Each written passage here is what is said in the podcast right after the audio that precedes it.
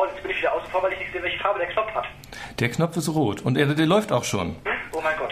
Ja, guten Abend, hier ist Berlin. Live aus dem Hauptstadtstudio am Springpool. Cash Talk, der Geocaching-Podcast von Geocachern, mit Geocachern und für Geocacher. Und wenn ich sage mit Geocachern, dann ist das fast schon untertrieben, denn wir haben heute, ich möchte fast sagen, Reviewer-Sprechstunde oder zumindest Reviewer-Geschichten. Äh, wir haben gerade mal durchgezählt, äh, ich grüße erstmal hier im Studio. Wer aus Berlin kommt, weiß auch, wer hier bei mir im Studio jetzt als Reviewer sitzen muss. Blackie oder Approve. Grüß dich, Carsten. Guten Tag, Herr Mönk. moin, moin. Und dann hätte ich eigentlich noch jemand mit Moin, moin begrüßen werden. Das wäre die zwei aus Bremen gewesen. Aber der hat zufällig abgesagt heute. Und stattdessen Don Rockbier bei mir in der Leitung. Heiko, grüß dich. Guten Tag. Wenn wir jetzt die ganzen Nicknames zusammenzählen würden, dann hätten wir sechs Gäste immer gerade drauf gekommen, ne? Mindestens, ja. Ja. Es gibt ja vielleicht noch die ganz geheimen Accounts, die man vielleicht noch irgendwo haben könnte. Man weiß es ja nicht. Habt ihr sowas auch noch? Ach Quatsch. Na, Doch, natürlich. ja. Ab und zu muss man mal einen Cash verstecken, ne? Ja, ja, ist klar. Äh, ihr seid jetzt noch gar nicht so gleich lang beim Geocaching dabei, sondern ich meine, Blackie ist wesentlich länger dabei, ne? Ich glaube seit 2003, ja. Und äh, Heiko, wie lange bist du dabei? Ich glaube 2006 habe ich angefangen. Ja, also der Dienstälteste heute, Blackie. Ich glaube, du bist auch überhaupt Dienstältester Reviewer in Deutschland. Das wohl war, ja. Der Lauge hat mich ja ins Boot geholt. Der ist dann kurz danach auch ausgestiegen. Also bin ich der Dienstälteste wohl momentan, ja. Ha, dann bin ich raus. Und seitdem kriegst du Geld von Groundspeak. Nee, keine Mark. Ist Ein- echt, ein Päckchen das, zu heißt nicht Weihnachten nur, eventuell. das heißt nicht nur Valentier, das ist wirklich Das ist freiwillig. tatsächlich so, ja. Man kriegt, doch, man kriegt die Premium Membership gesponsert. Genau. Auch für den Player-Account. Das ist der einzige Vorteil. Äh, Das heißt also, wenn du es auf einen Stundenlohn umrechnest, was kommt da dann rum? Irgendwas mit 10 hoch minus 7, glaube ich, pro Stunde. Heiko, ist das bei dir auch so? Na klar. Warum macht man das denn, Heiko, wenn man nichts dafür kriegt? Ja, ich würde mal sagen, das Ganze fängt so an mit Idealismus und man möchte halt, also man hat Spaß am Cashen, man hat, man hat Spaß am Organisieren, wenn man zum Beispiel Events macht, dann denkt man, ach, naja, mal so quasi die andere Seite, Seite kennenlernen und könnte ja auch ganz interessant sein und äh, auch da mal unterstützen. Ja, und dann wird man irgendwann älter und weiser und merkt, so doll ist es gar nicht. Wie viel Zeit steckst du rein am Tag? Es kommt drauf an, also ähm, die Bestzeiten waren bestimmt zwei, drei Stunden am Tag. Und Blackie, bei dir? Na, ich bin ja nicht mehr so der aktive Reviewer. Ich konzentriere mich ja jetzt so auf das, auf das äh, Entmüllen der disableden Caches. Das ist so pro Tag vielleicht eine halbe Stunde. Ab und zu review ich auch mal. Wenn man zu Hause nichts anlegt, dann auch mal ein Stündchen, aber länger nicht. Nicht mehr so extrem wie früher. Da war ich ja mal eine Zeit lang der einzige Reviewer für ganz Deutschland. Wäre heutzutage unvorstellbar. Das kann ich mir denken. Mit dem Müllen, äh, mit dem Entenmüllen bist du eine halbe Stunde am Tag beschäftigt und wie lange musst du die bösen Mails dazu dann noch beantworten? Ne, das geht eigentlich. Das ist insgesamt schon die halbe Stunde, ja. Das hält sich sehr an Grenzen, glaube ich. Du bist auch schnell mit dem Mailen. Ja, wenn ich gerade dran sitze, dann ja. Ansonsten kann es auch mal ein paar Tage dauern. Und ich meine, das stört ja auch bei diesem Job nicht so sonderlich. Wenn das mal drei Tage länger dauert, da hat bisher noch keiner gemeckert deswegen. Und wie sieht's aus bei dir, Heiko? Ab und zu mal eine böse Mail? Äh, ja, wobei, im Prinzip kannst du sagen, es gibt vielleicht 5% der Leute machen dann 80% der Arbeit. Ja, das kann ich mir vorstellen. 5% sagst du gerade, wenn ich mir so mal vorstelle, es kommen 100 Caches rein. Wie, wie geht das eigentlich? Also es kommt ein Cache rein, der geht dann irgendwie an irgendeinen Reviewer, einer darf sich das aussuchen, der den freischalten möchte, oder wie funktioniert das? Ja, so ungefähr. Es gibt eine ganze eine, eine große Warteschlange, in der kann man sich die Caches rauspicken nach Ländern und nach Bundesländern. Und äh, die Reviewer heutzutage haben sich die Bundesländer so mehr oder weniger aufgeteilt und da ist dann halt die Warteschlange mehr oder weniger groß. So Das ist eine Warteschlange, die ist international. Das heißt, ihr Genau. seht die US-Caches auch. Genau, ja. Also diese Warteschlange hat so mindestens 1000 Caches immer, die unbearbeitet sind und auf Deutschland runtergebrochen waren es am letzten Wochenende, glaube ich, mal 200 Stück Spitzenwert. Also an schönen Wochenenden mal mehrere hundert und ansonsten ja wenige Dutzend am Tag. Ihr teilt euch das dann auf? Genau. Ist das gleichmäßig oder gibt es da Reviewer, die mehr machen, die weniger machen? Das weiß ich gar nicht so genau. Heiko, dein Eindruck dazu? Kann ich jetzt auch nicht so sagen, aber normalerweise ist es halt wirklich so, ähm, jeder geht am Tag irgendwann mal online, guckt mal, was liegt so an und räumt dann auf. Okay, wenn ich mir das mal so vorstellen muss, 100 Caches kommen rein, wie viel werden freigeschaltet, wie viel werden zurückgewiesen? Ja, dass nachher dann auch äh, beim Zurückweisen auch so äh, kleine Fehler wie zum Beispiel fehlende Heimatkoordinaten oder keine zusätzlichen Wegpunkte hast oder ähm, Stage 1 ist nachher dann der Parkplatz oder sonst irgendwas, was auch nicht sein kann. Deswegen ist ja nachher der Cache an sich erstmal gar nicht falsch oder, oder komplett verkehrt. Ja, und, und wie viel, wie groß ist der Anteil der etwa, um sich das mal so vorzustellen? Also, wie viele von 100 gehen sofort durch? Ich würde mal sagen, vielleicht 40, 50 Prozent. Das ist aber doch relativ wenig, ne? Ja, leider. Woran liegt das? Kann ich jetzt nur mutmaßen, aber vielleicht einfach nur, dass ähm, die, die Cacher die Guidelines nicht so lesen oder interpretieren, wie sie echt gelesen werden sollten, oder einfach ähm, gar nicht aus bösem Willen, sondern einfach nur nicht dran gedacht, flapsig gewesen oder sogar äh, mangelnde Englischkenntnisse und deswegen die Guidelines nicht verstanden. Kann ja auch alles sein. Gibt es denn da nicht eine Übersetzung, Blackie, irgendwie? Guidelines? Ja, es gab mal eine Übersetzung unter diereviewer.de, glaube ich. Das Nein, ist, Info. oh, Entschuldigung. Die ist auch nicht mehr so ganz aktuell und die ist, Ja, natürlich, leider. die ist natürlich auch nicht von Groundspeak abgesegnet. Also äh, rechtsverbindlich ist die wahrscheinlich nicht und gibt auch Anlass zu allerlei äh, Umdeutungen in diversen Foren, klar. Also ich sehe eigentlich zwei Probleme, weshalb Caches nicht so, so richtig zügig online gehen. Zum einen die Menge der cachenden Bevölkerung, die wächst ständig. Da sind also permanent Leute dabei, die sowas zum ersten Mal machen, die dann auch gar nicht so genau hingucken, was sie da machen. Und zum zweiten ist aber wahrscheinlich auch das, das Interface von der Webseite nicht so ganz zeitgemäß und man merkt da doch an vielen Stellen Flickwerk. Gerade diese Additional Waypoints, die da irgendwann im Januar 2006 kamen, sind seitdem unverändert und eigentlich in der Form doch verbesserungswürdig, würde ich so sagen. Also der äh, Eingebende wird zum Beispiel nicht darauf hingewiesen, dass eine Finalkoordinate doch möglichst versteckt angegeben werden sollte, dass er nicht jeder sieht, oder dass ein Multicache mindestens eine Finalkoordinate haben sollte. Solche Sachen könnte man also sicherlich noch ganz leicht in diese Bedienoberfläche integrieren, macht aber keiner. Keine Ahnung warum. Wo ich die Reviewer gerade hier dran habe.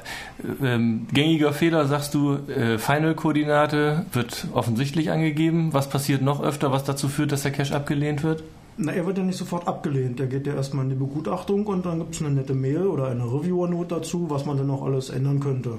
Ja, fehlende Home-Koordinate ist ganz oft äh, dabei, sodass also die Reviewer nicht abschätzen können, ob das Ding jetzt so im Urlaub abgeworfenes Döschen ist.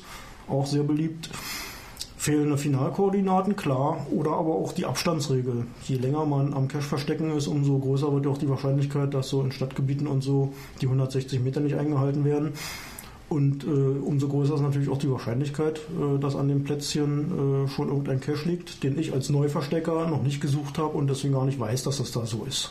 Fehlende Home-Koordinate wäre ich, wär ich gar nicht drauf gekommen. Also das müssen ja Newbies sein dann, nicht? Nee, nicht unbedingt. Also Es gibt auch Leute, die die äh, aus Prinzip schon nicht einsetzen und wo man dann äh, nach diversen Mails äh, und Angucken der Suchergebnisse, wo sie sich also am liebsten rumtreiben, bei Cache Funden erstmal rauskriegen muss, in welcher Gegend sie wohnen. Das heißt, ihr müsst richtig investigativ tätig werden, Genau. um den mit gutem Willen dann den Cache freizuschalten. Genau so, ja. Heiko, ist das bei dir auch so? Ja, trifft es ungefähr auch ziemlich. Aber was, was mir auch noch aufgefallen ist, ähm, die Fehler, die gema- gemacht werden, die häufen sich. Also es gibt zum Beispiel Wochen, da äh, hast du nachher dann keine äh, Zwischenstation von Multis angegeben. Dann hast du dann Wochen, wo die Heimatkoordinaten fehlen, du hast Wochen, wo die Abstände nicht stimmen. Aber du hast eigentlich nie so immer alles gemischt. Immer so Häufigkeiten. Irgendwelche Erklärungen dafür, warum das so sein könnte? Keine Ahnung. Mondfinsternis, ich weiß es nicht. Oder irgendein Thema ist im grünen Forum gerade breitgetreten worden, dann macht das keiner mehr verkehrt? Wer Ähm, weiß. Mit, dem- mit dem grünen Forum, ich denke mal, von sämtlichen aktiven Cachern in Deutschland dürften das vielleicht auch nur 10% lesen. So viele Geocacher haben wir doch, ja. Hm. Also wie viel wir haben, weiß ich nicht in Deutschland, also da wüsste ich jetzt nicht, wie ich das jetzt rauskriegen sollte, aber ich bin mir nicht so sicher, ob dich das Forum kennt. Ich glaube nicht. Wie sieht das eigentlich aus, diese Abstandsregel, zum Beispiel zu Bahnlinien und äh, zum nächsten Cache? Das verführt ja auch dazu, und das wurde im Forum ja auch mal so angesprochen, da so ein bisschen zu schummeln. Ist das tatsächlich ein Problem? Kommt das vor? Bei dir, Blicky? Nee, ich habe es noch nicht aktiv erlebt. Aber du bist ja auch mehr so für die Müllabfuhr zuständig. Ganz genau, ja. und Heiko, was ist da los bei dir? Ähm, ich sag's mal jetzt mal so, ein Review zu bescheißen ist ja relativ einfach, weil wir eben nicht vor Ort gehen. Das geht gar nicht. Aber natürlich, da man als Reviewer ja auch ganz normaler Cacher ist, früher oder später machst du auch mal irgendwann einen Cache und wenn man dann merkt, hoppala, das Ding ist jetzt, ich sage jetzt mal auf einer Bahnschwelle irgendwas drauf und äh, laut Beschreibung ist das Ding ganz woanders da, hm, komisch. Also irgendwann merkt man es dann doch mal, weil es ist eigentlich nicht so fein gesponnen, dass es nicht doch immer mal auffällt. Hm. Und dann gibt es ja auch Geocacher, die loggen dann irgendwie so Need Maintenance und, und, sollte ins Archiv, wenn die sowas feststellen. Was passiert denn eigentlich da? Also wenn jemand Need Maintenance loggt, dann kriegt der Reviewer, glaube ich, keine Mail und beim SBA, also sollte ins Archiv, sollte archi- archiviert werden, da kriegt der Reviewer eine Mail. Ganz genau so ist das, ja. Äh, alle Reviewer oder nur der Reviewer, der das freigeschaltet hat? Alle Reviewer. Mhm. Mhm. Und äh, wie wird da üblicherweise mit umgegangen? Also du bist ja für die Müllabzuhr, da kann ich dich ja gleich mal fragen. Ja, also diese SPA-Logs, die gucke ich mir üblicherweise an, gucke so halt anhand des Kontextes, so anhand der Logs, äh, was da los sein könnte. Ob das eine einmalige Willensbekundung eines Einzelnen ist, der da vielleicht den Cache nicht gleich gefunden hat. Solche Sachen ignoriere ich gleich, bearbeite ich gar nicht weiter. Kann aber auch sein, wo sich aus dem Kontext der bisherigen Logs wirklich ein Problem ergeben hat. Jüngstes Beispiel war mal Cash auf einem vermuteten Friedhof. Haben viele Leute gesagt, das ist ein Friedhof. Der Besitzer sagt, letztes Begräbnis war 1800 irgendwas. War also irgendwann mal ein Friedhof? Ja. Also solche Fälle muss man dann mit ein bisschen Fingerspitzengefühl versuchen zu behandeln oder auch mit Groundspeak zu klären. Äh, ja, meistens geht aber aus dem Kontext daraus hervor, was da los ist. Wenn sich also jemand lange Zeit nicht um seinen Cache gekümmert hat, dann wandert das Ding gleich ins Archiv. Man sieht ja auch, wann sich äh, der Owner des Caches zuletzt eingeloggt hat, wann er also aktiv sitzt auf der Webseite unterwegs war. Wenn das lange Zeit her ist, dann wird er auch gleich archiviert. Aber ansonsten gibt es eine nette Mail mit einer Bitte um Prüfung und dann liegt es auch äh, in den Händen des jeweiligen Owners, das Ding wieder freizugeben oder selber ins Archiv zu schicken.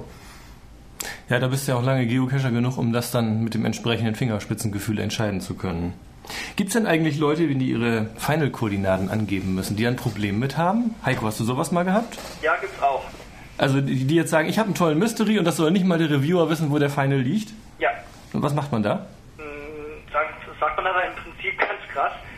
Du gibst die Koordinaten an, versteckt und der Cache geht online oder entlässt es und der Cache geht nicht online. Viel Spaß bei Open Caching. Naja, naja, klar. Ähm, und wenn dann so ein Cache archiviert ist, da gibt es jetzt irgendwie eine neue Regelung, hast du gesagt, Blackie. Also irgendwas mit drei Monaten, dann dürfen die nicht mehr aus dem Archiv geholt werden. Ja, genau, ging das, das? Hat, das hat Groundspeak mal in dem internen Reviewer-Forum mal so als Statement hingelangt, dass man halt nach drei Monaten den Cache nicht wieder aus dem Archiv holen sollte. Ist aber keine Regelung, ist so eine, so eine Kann-Geschichte. Ja, genau. Hm. Machen wir allerdings dazu. Also es kann durchaus mal sein, dass auf so eine E-Mail, bitte die archiviere doch meinen Cache, die Rückantwort kommt, sorry, Groundspeak möchte es mit mir, äh, bitte ein neues Listing erstellen. Das war ja auch ein Thema im Grünen Forum. Gibt es da irgendwie eine Idee, warum das so ist? Nö, keine Ahnung. Ich kann es auch nicht so richtig nachvollziehen. Heiko, du eine Idee dazu? Nö, keine Ahnung. Aber da ist dann, wenn jetzt irgendwas entschieden werden muss, bei euch, bei den Reviewern, Einigkeit? Also muss da abgestimmt werden oder macht da jeder so sein eigenes Ding? Ist das vielleicht Glückssache, an welchen Reviewer man gerät? Wie ist das? Also wenn Groundspeak sagt, so und so wird das jetzt gemacht, dann machen wir das halt auch. Genau. Und äh, in Zweifelsfällen stimmt ihr euch da ab oder äh, entscheidet das einer dann? Ja, also in Zweifelsfällen gibt es auch mal E-Mails an alle und dann antwortet da halt so eine bestimmte Prozentzahl drauf oder eben auch nicht. Und dann bildet man sich gemeinsam eine Meinung, genau. Aber üblicherweise entscheidet es jeder für sich in eigener Verantwortung, klar. Wird, glaube ich, jetzt sonst auch ein bisschen viel, ne? Genau. Da könntet ihr täglich Mengen von Mails beantworten. Ganz genau. Blackie, du hast noch ein paar historische Daten. Hast noch was Interessantes dabei, was man mal so festhalten könnte? Also 2006 kamen die Additional Waypoints. Was gab es dann noch so? Ja, im März 2006 gab es äh, den Logtyp Update Coordinates. Ging vorher auch nicht, beziehungsweise musste ein Reviewer machen. Ich denke, vorher konnte ich meine Koordinaten auch selber wechseln. Vorher ne? konnte man, ja genau, das war glaube ich, genau, das war glaube ich der Grund für Update Coordinates, dass man vorher beliebig den Finalpunkt verschieben konnte in, in vielen Schritten und man dort also auch äh, bescheißen konnte, beziehungsweise äh, Moving Caches machen konnte daraus. Das wollte man also damit unterbinden. Hm. Hast du sonst noch was Spannendes da? Nö, ich glaube nicht. Berolina Stammtisch, der wird jetzt wieder verschoben, ne? Der ist, glaube ich, schon verschoben, ja. Hm? Da war ja zeitweise mal das Thema, der sollte nicht mehr hin und her geschoben werden. Wegen ja, ich glaube, das ist höchst illegal, was da gemacht wird. Das Koordinaten verschieben geht, glaube ich, gar nicht. Nee. Durch einen Fehler im System ist aber trotzdem möglich. Ja. Komische Sache. So. Hm, Müssen wir alle nicht so, so verstehen.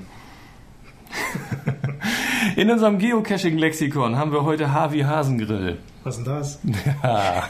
Heiko, eine Idee, was ein Hasengrill ist? Ich bin Vegetarier, keine Ahnung. Okay. Das war, glaube ich, irgendwas in Verbindung mit ganz einfachen Caches. Irgendwie so unter Eichen, wo dann so ein paar Ästchen. Ja, das ist, glaube ich, eine ganz beliebte Tarnungsform für einen Cache im Wald, wenn man nämlich ein möglichst hohes Häufchen Äste darüber deponiert. Und jeder Cache hat, glaube ich, in dem Falle die Verpflichtung, dort noch 15 kleine Ästchen drüber zu legen, damit es der nächste nicht ganz so einfach hat. Aber dann bitte noch garniert mit einem Blättchen Laub. Ich glaube ja, und sogar einen Pfeil muss man auch noch in Sand malen davor. Das ist also ein, ein Hasengrill, eine Aufschichtung von kleinen Gehölzteilchen. Gibt es auch diverse Fotos, glaube ich, im Internet zu finden. Also weniger Tarnung, das ist eher Spoiler. Könnte man so sagen, ja. Gut, wir haben unsere Viertelstunde auch schon wieder geschafft heute. Ich danke, bedanke mich bei Heiko und bei Carsten. Ähm, habt ihr noch irgendjemanden zu grüßen? Heiko. Nö. Nö. Nö. Nö, definitiv nicht. Nee, gut. Ja, gut, dann äh, bedanke ich mich für die Sendung, ne? Tschüss. Tschüss. Danke.